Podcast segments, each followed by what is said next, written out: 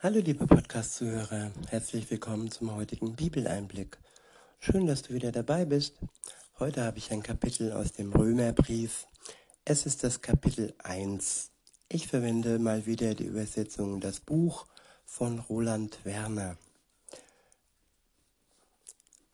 Der erste Abschnitt ist überschrieben, dieser Brief kommt, beziehungsweise ab Vers 1 steht, dieser Brief kommt von Paulus, dem lebenslangen Diener des Messias Jesus. Ich bin ein von ihm eigens berufener Botschafter mit dem besonderen Auftrag, die Botschaft Gottes weiterzugeben. Diese Botschaft ist schon vorher von Gottes Propheten angekündigt worden. Und die haben sie in den heiligen Büchern niedergeschrieben. Diese Botschaft handelt von ihm, Gottes Sohn. Auf der menschlichen Ebene ist er ein Nachfahre von König David. Und gleichzeitig ist er als Sohn Gottes eingesetzt. Das geschah durch die kraftvolle Wirkung des Gottes Geistes. Der Gottes heilige Wirklichkeit entfaltet und zeigt, und zeigt sich durch die Auferstehung von Jesus, dem Messias, unserem Herrn. Ich wiederhole. Und gleichzeitig ist er als Sohn Gottes eingesetzt.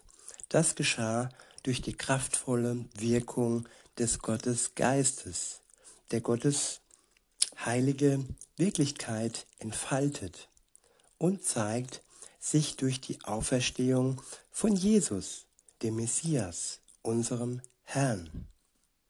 Ja, ein geistgewirkte Gottes Sohnschaft durch den Geist Gottes ist Jesus Christus auferstanden von den Toten. Und das wurde gewirkt von dem Geist Gottes. Ohne diese Kraft wäre dies nicht möglich gewesen. Denn der Tod kann nur von außen aufgehoben werden.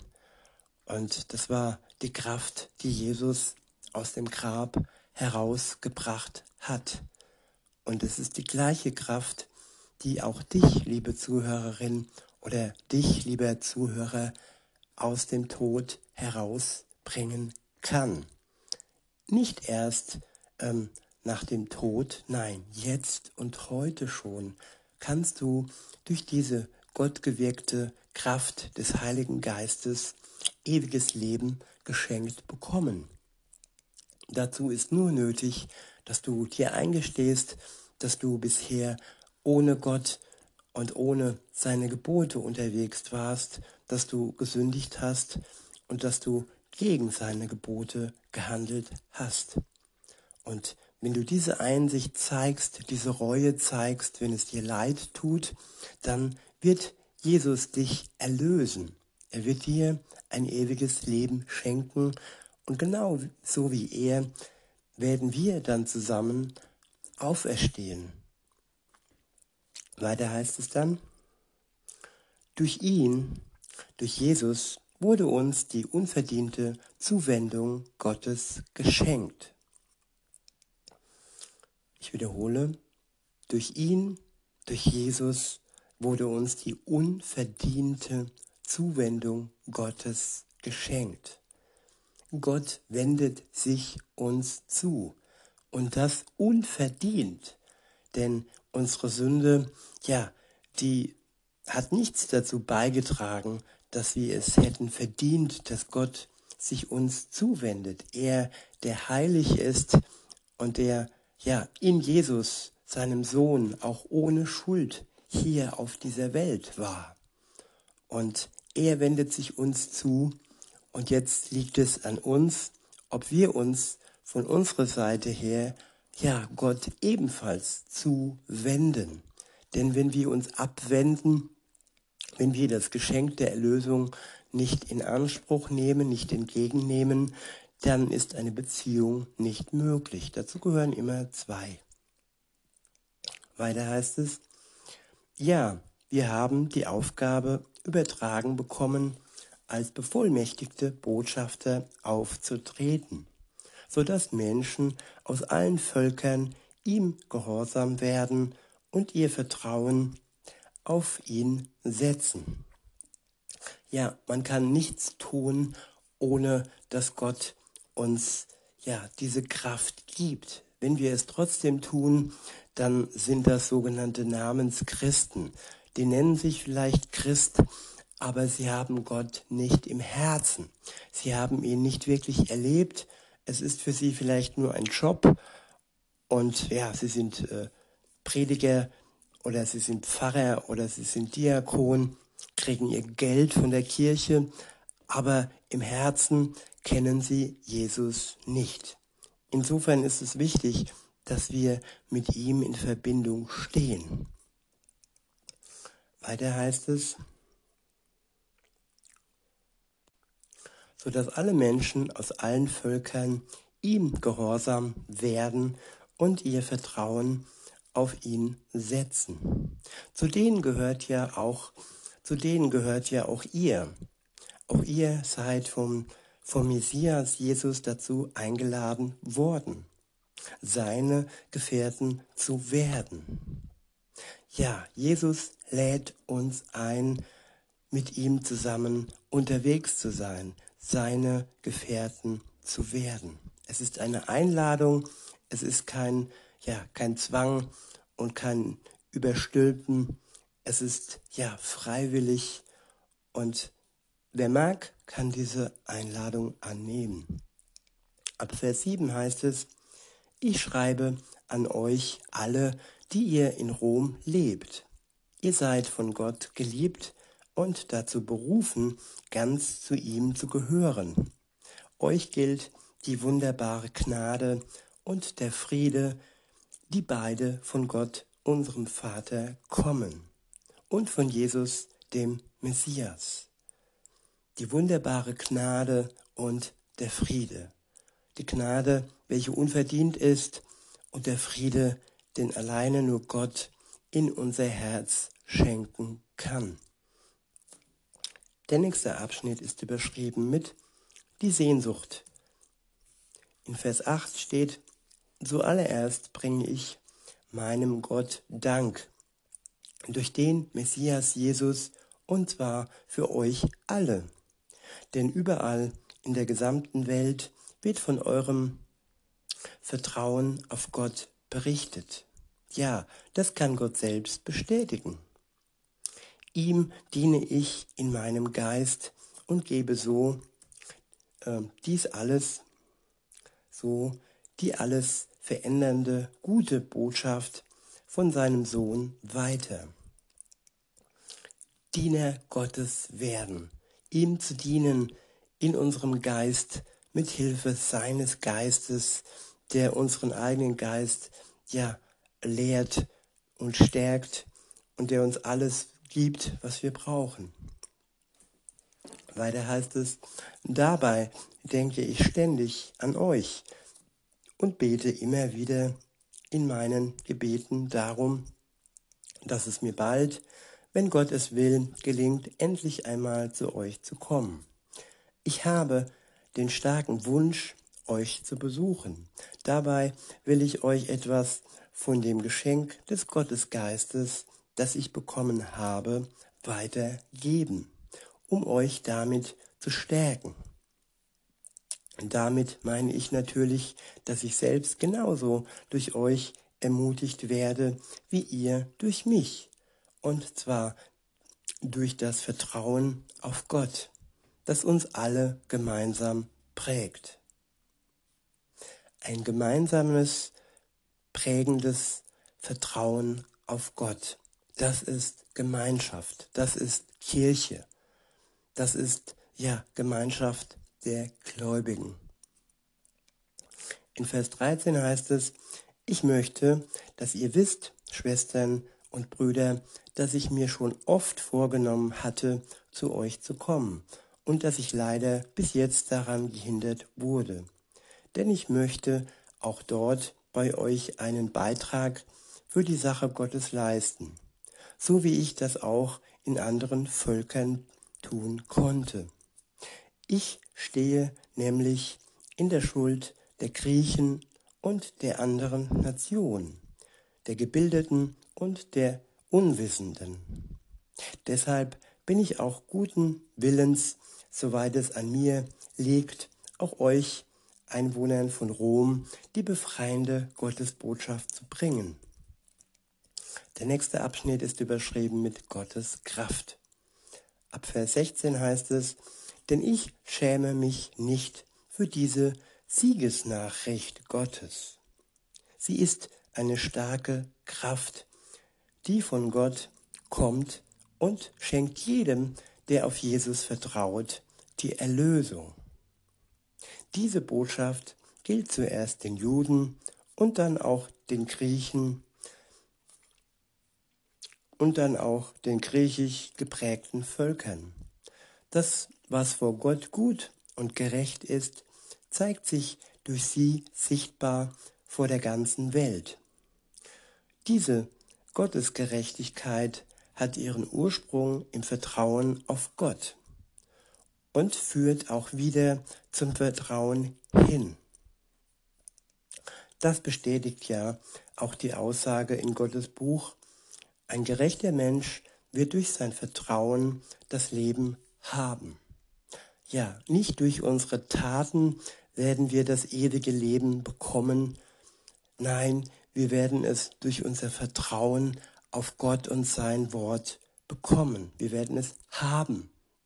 Bekommen ist falsch ausgedrückt, denn sobald wir vertrauen und der Glaube in uns wächst, haben wir ja ewiges Leben. Wir bekommen es nicht erst, wenn Jesus wiederkommt.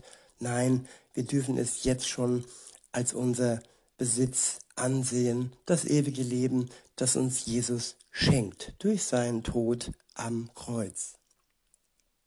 Der nächste Abschnitt ist überschrieben mit Der Weg des Verderbens. In Vers 18 und folgende steht, genauso entfaltet sich aber auch Gottes Strafgericht.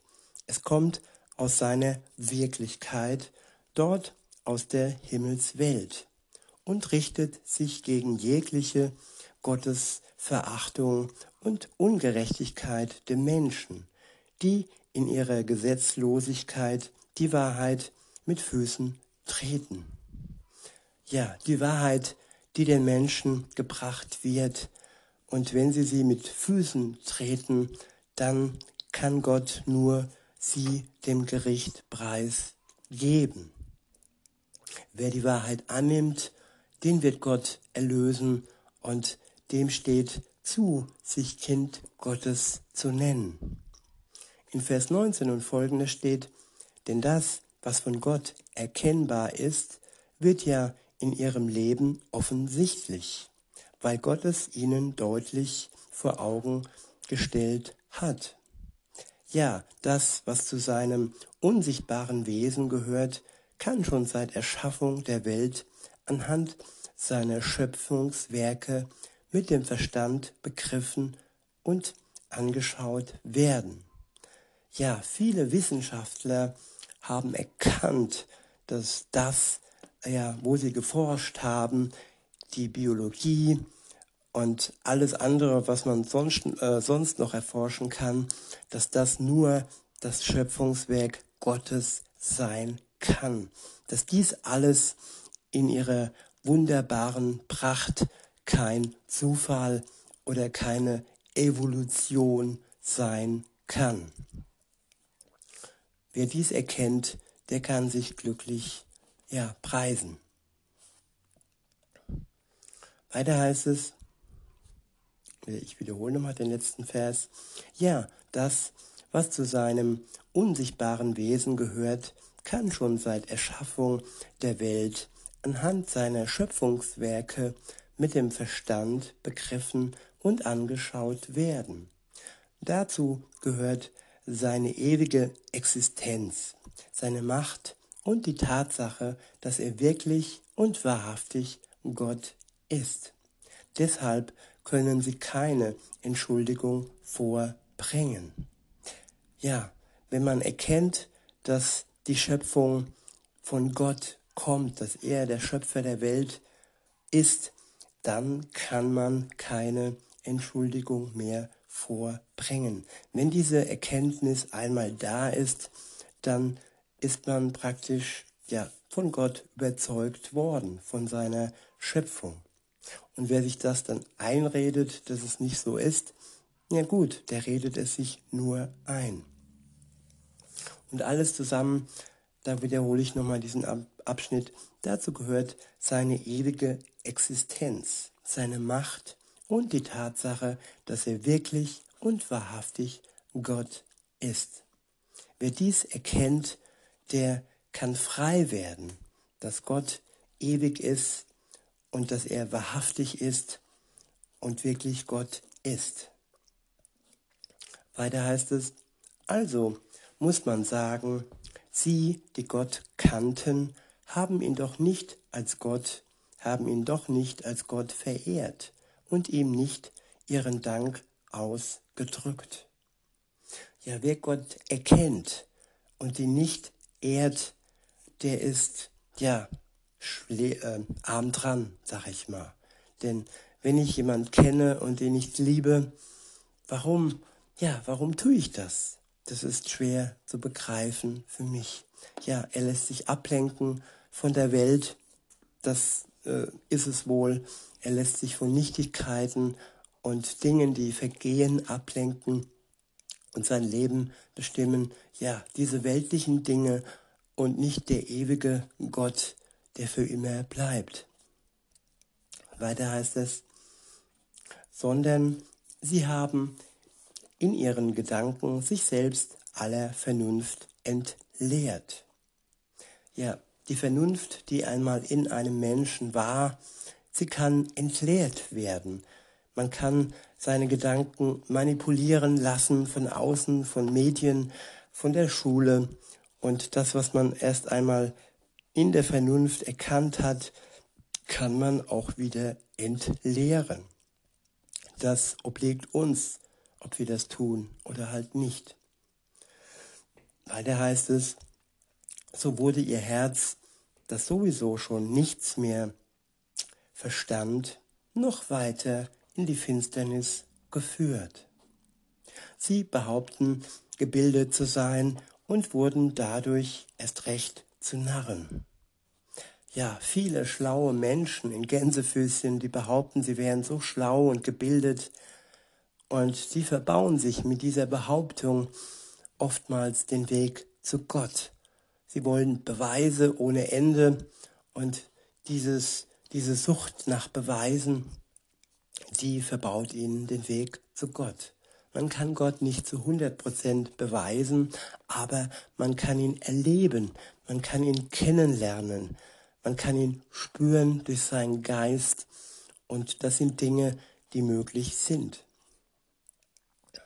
Weiter heißt es, dabei haben sie den Lichtglanz des unvergänglichen, ewigen Gottes ersetzt durch die Darstellung von vergänglichen Menschen, Vögeln, vierfüßigen Tieren und Kriechtieren und dies als Götter angebetet. Ja, man kann Gott, den ewigen Gott, ersetzen durch, ja, manche beten ähm, Kühe an, andere Kriechtiere und andere Menschen. Aber Gott ist dies nicht. Es ist alles vergänglich. Der Mensch ist vergänglich und auch jedes Tier ist vergänglich und nicht wie Gott ewiglich. Und wer dem Vergänglichen anhängt, der gibt sich selbst der Vergänglichkeit preis. Aber wer dem Ewigen anhängt, Wer dem Ewigen vertraut, der wird ewiges Leben geschenkt bekommen durch sein Vertrauen.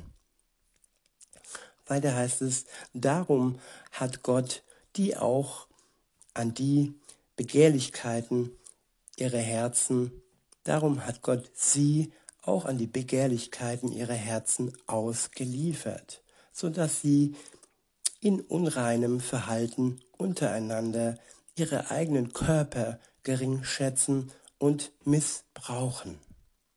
Ja, wenn man sich nur auf sich, auf andere, auf den Körper ähm, fixiert, der gerät schnell auch in einen Missbrauch, weil er wird abhängig von anderen und von Körpern und da wird es schnell zum Missbrauch.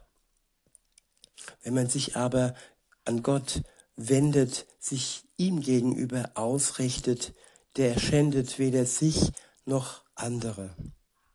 Weiter heißt es, sie sind es, die die Wahrheit Gottes eingetauscht haben gegen einen Betrug und haben das Geschaffene anstelle des Schöpfers verehrt und angebetet. Ja, das Geschaffene, das ist die Natur, das sind die Tiere, das sind die Menschen, wir. Und wenn wir das austauschen und die Natur und die Menschen verehren und Gott ähm, links liegen lassen, der wird ja ins Verderben laufen. Weiter heißt es, doch nur er ist hoch gelobt in alle Ewigkeit. Ja, so ist es. Deshalb hat Gott sie ihren eigenen Schand, schandbaren Leidenschaften überlassen. Ja, bei ihnen haben die Frauen die natürlichen sexuellen Beziehungen ersetzt durch die, die unnatürlich sind. In ähnlicher Weise haben die Männer sich von den natürlichen sexuellen Beziehungen zu den Frauen abgewandt und sind in ihrer Begierde zueinander entbrannt. So haben Männer mit Männern das praktiziert, was schändlich ist und haben dabei schon den entsprechenden Lohn ihrer Verehrung auf sich gezogen weil sie es als wertlos ansehen, Gott in ihrer Erkenntnis zu bewahren.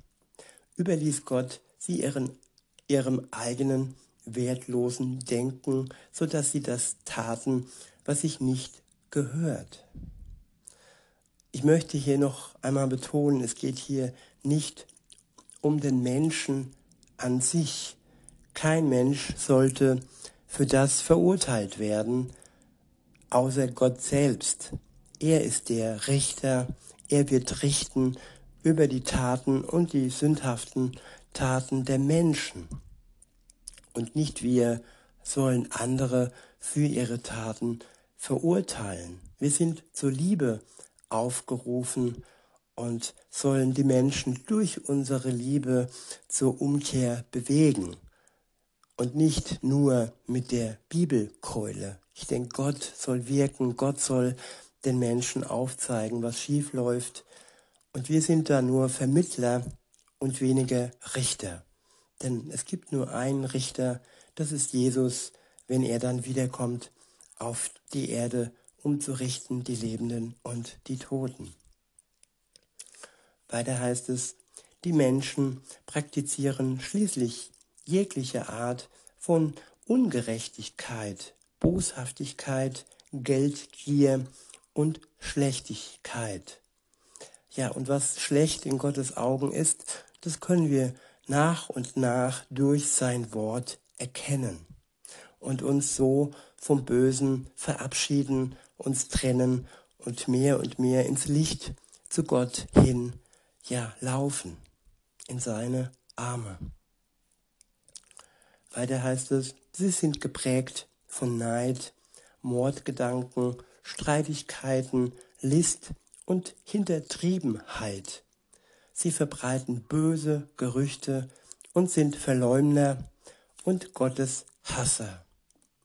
Sie sind arrogant und von sich selbst eingenommen. Sie denken sich üble Dinge aus und lehnen sich gegen ihre Eltern auf. Sie sind völlig unverständlich, treulos, sind unfähig, andere zu lieben und echte Anteilnahme zu zeigen. Jeder Mensch ist unfähig, andere zu lieben, wenn er selbst nicht die Liebe Gottes angenommen hat, wenn er selbst nicht die Liebe Gottes in sein Herz aufgenommen hat, die ausgegossen wird durch seinen Geist menschliche, ich sage immer Hollywood-Liebe, ja, das ist mehr Schein als Sein. Sie ist oftmals verbunden mit Egoismus und weniger mit Hingabe und mit wahrer Liebe.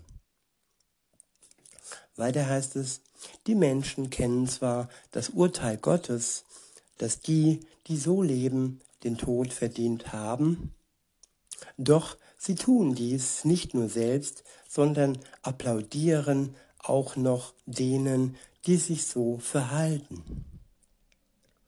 Der nächste Abschnitt ist überschrieben mit Gottes gerechtes Gericht. Beziehungsweise, das ist das nächste Kapitel. Das könnt ihr gerne weiter lesen, wenn ihr möchtet. So haben wir das erste Kapitel jetzt ähm, ja, durchgelesen und ich wünsche euch noch ein, einen schönen Tag und sage bis denne.